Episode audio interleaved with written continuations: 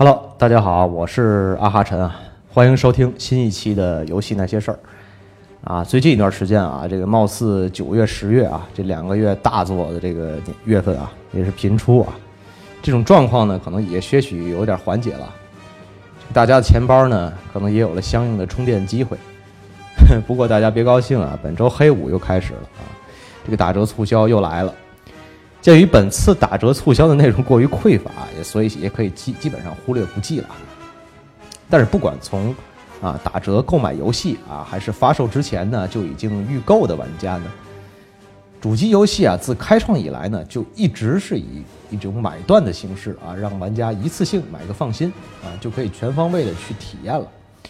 但从近几年开始啊，这个主机游戏啊频频出现的内购功能呢，就让很多玩家不能理解了。这种模式啊，叫做 P to W，啊，就是 Pay to Win 啊。从字面理解啊，就是花钱我就赢啊。本来我这周啊是想做一期关于这个游戏当中的平行宇宙世界观的一些相关内容的，但最近的这个游戏内购的这种各种行径啊，真是这个层出不穷啊。想让大家呢，在听我这期节目之前啊，先听听我编的一个防骗知识顺口溜。丢包分钱是陷阱，天上不会掉馅饼，兜售抵押全都假，别听骗子说瞎话，家庭情况要保密，不明来电多警惕，短信诈骗花样多，不予理睬准没错，网络购物要小心，反复要钱是圈套。好啦，不不开玩笑了，我们现在就进入正题啊。从前几期的节目当中，我有提到过啊，并且这个前几年啊。这个敖厂长啊，在这个囧的呼唤当中啊，也曾经披露过一些日系厂商的这种当婊子立牌坊的行为，像什么额外买歌曲啦、买服装啦，啊，这种游戏啊，请参考偶像大师啊和这个初音系列。当然，初音本体还是比较良心的。还有在服装行业啊，这个做到顶峰的游戏公司啊，光荣脱裤魔、死或山谷啊，这个游戏出了将近五年了。啊，一款格斗游戏啊，活生生变成了一个内衣时装秀啊，还包括 DLC、地狱之类的游戏啊。但以上行径啊，貌似只出现在这个日系厂商，而且不买这些这个额外内容啊，貌似也不影响体验游戏。这种表行为啊，在欧美游戏厂商当中啊，要收敛得多啊。但近期出现的 EA 内购话题呢，就一下子把主机游戏。啊，这种玩学这个手游玩氪金的这种话题推上了舆论的风口浪尖。要说日系厂商的很多氪金行为啊，是学习了中国手游的这种运营的模式。那么其实这股圈钱风呢，要刮到大洋彼岸的美国啊，甚至欧洲国家啊，其实还是需要些时日的。首先，我要先描述一下为什么近期大家对这样一个氪金的事件这么的气愤啊。《星球大战：前线二》啊，就是这款游戏啊。就是把内购这一现象级的事件呢推向了这种愤怒的顶峰。E A 啊，在《星战二》当中啊，添加了高额的英雄解锁成本啊，也就是俗称的氪金要素啊。但是这种要素呢，在玩家的据理力争之下啊，E A 把其费用呢下降了百分之七十五。我大概说下没更改之前啊，这个成本有多吓人。如果玩家啊想解锁游戏当中的所有内容，那么你需要在游戏当中花费四千五百二十八个小时。或者两千一百美元，这个数字啊是基于玩家解锁了所有的新卡，并将新卡升级到最高等级的条件下得出的。一个箱子啊，大约包含两张新卡和五十个升级部件。新卡的平均等级呢为一点五。游戏当中啊，共有三百二十四张新卡啊，全部升级新卡呢，总共需要十五万五千五百二十个升级部件，需要开大概三千一百一十一个箱子啊，才能开出这些部件。如果你不是付费氪金玩家啊，获得三千一百一十一个箱子呢，可能需要四千五百二十八个小时。如果你肯花钱，那么这些箱子约等于二十四万八千八百八十个晶体点数。就算是就算是最优惠的价格啊，也需要两千一百美元啊。啊，所以以上的一组恐怖的数字啊，出现在了一款主机游戏上。当然了。很多这个手游玩家说啊，这两千一百万两这两千一百美元不才呃一一万多吧？啊，国产手游开二十个这个二六四八的这个这个包啊，估计价格就差不多了。这个我我不予置评啊。呃，这个玩手游充钱的就是周瑜打黄盖的事儿啊。EA 此事一报啊，算是这个茅坑里扔了个原子弹啊，激起了全球玩家的愤怒。EA 呢，也是在迫于极度压力的情况下，后续又关闭了微交易系统。啊，当然有人开玩笑说是这个《女神异闻录》当中的这个怪盗团啊，偷走了 EA 大佬的心，然后开了个发布会呢，忏悔之类的。但现实啊，其实并没有这么简单啊。EA 此次的行为呢，其实是把大家对于主机游戏内购的这股愤怒一下子给点燃了。当然，其实 EA 也并不是第一次搞这种内购的行为了。《植物大战僵尸》之父啊，叫 George Fan 啊，当初。从 E A 离职的主要原因，就是因为他在这个制作这《植物大战僵尸》的时候啊，反对 E A 在其中加入 P to W 啊这种这种 Pay to Win 的这种模式，也就是影响游戏公平的内购模式啊，因此呢就被 E A 开除了。当初啊，自这个《植物大战僵尸二》的这个频繁的内购和游戏趣味性的下降的影响，这个《植物大战僵尸》的系列基本上也就遭到了毁灭性的打击。但 E A 公司啊暂停《星战二》微交易的这个决定呢，似乎并没有抚平其股价造成的影响啊。在十一月十七日，《星球大战前线二》上线的当天啊，E A 公司股票的最终收盘价下滑了百分之二点五。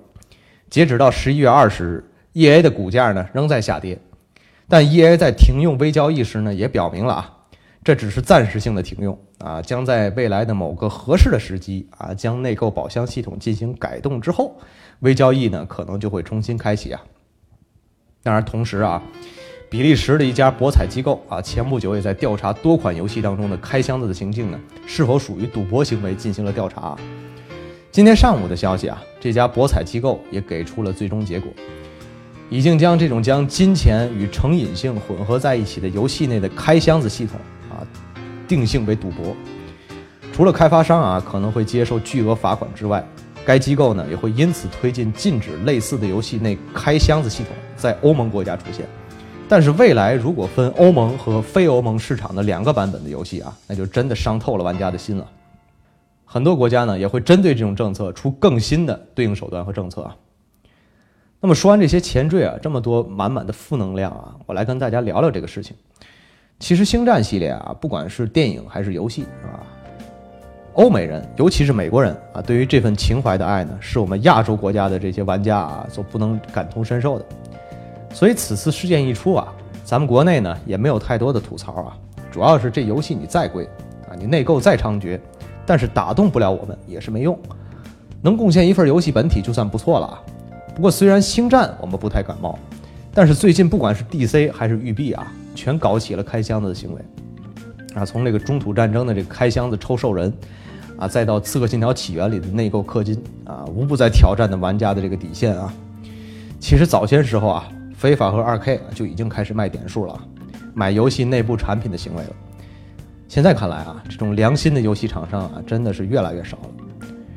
这几年呢，我们也是听过了大量的啊，这种为了玩个手游啊，充钱充了一套房子的这种情况，然后进游戏之后呢，排行榜连个前十都进不去。虽说这是游戏公司的套啊。但也是姜太公钓鱼，愿者上钩啊！当然啊，这里不提粗制滥造的这种一刀就爆，什么麻痹戒指和什么捅珠的那种网页游戏啊，那个我在这儿不怕得罪这些玩家啊。你要是能给这种游戏充钱啊，那你真的啊，前半辈子的这种游戏的娱乐生活太匮乏了。我在这儿啊，能算笔账啊，花一万软妹币啊，能玩到大概二十五款左右的三 A 级大作，外加一台游戏机啊，游戏主机，我说的是 PS 啊。一万块在手游界是个什么概念啊？大概开呃六四八的包啊，大概开十五个包，然后排名呢升个十来名啊。这种而且大部分的氪金手游的后续的更新是非常缓慢的，大部分的公司圈了钱之后啊，后续都不维护了，然后你的钱呢连响声都听不到。啊，我记得我在看过这个黑瞳谷歌的这个巫师三的攻略视频时啊，啊曾经说过他，他曾经说过啊。我进 NPC 的房子啊，里面所有的东西啊，咱们玩家都能拿啊，因为咱们花钱了。虽然是一句玩笑话，但是这种感觉呢，是玩家玩游戏发自内心的舒爽啊。EA 的《星战二》这个事件一出啊，这个波兰 CDPR 啊，也就是创造巫师的公司出来就发声啊，我们《赛博朋克2077》啊，要比《巫师三》还良心啊，绝对不会有什么内购和开箱子的行为。说实在的啊，这年度游戏这各种奖项啊，不给这样的公司，这种公司不不不盈利啊，根本说不过去啊。貌似大家听到这儿啊，就觉得我在本期节目的这个情绪啊是非常的低落，而且非常不爽啊。的确啊，游戏呢处处在喊第九艺术，难道所谓艺术啊，就是放在这些游戏厂商面前遮挡你们的美丽的遮羞布吗？啊？难道同样被称为艺术的电影，我们就要买了票看电影啊？高潮来了之后，电影突然停止，然后出个二维码，需要扫码支付之后才能看后面，对吧？开画展，买了门票进去欣赏啊，部分画前放个铁笼子啊，要想看先掏钱。这种感觉，如果再说的再龌龊一点，就像是我们上收费厕所啊，进了门交了钱啊，方便之后想出来呢还得交钱，不交钱可以把你自己排泄物吃了才能出来吗？不好意思啊，我要收拾一下情绪啊，冷静一下。现在主机游戏厂商的这种行为啊，还过于初级啊，至少没有影响游戏的主要内容。那么未来呢？最后我们只能守着这些曾经良心的作品玩到老，甚至带进坟墓了吗？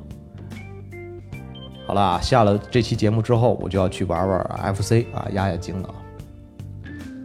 大家记得我开头说的这个防诈骗顺口溜啊，再遇到这种内购的情况啊。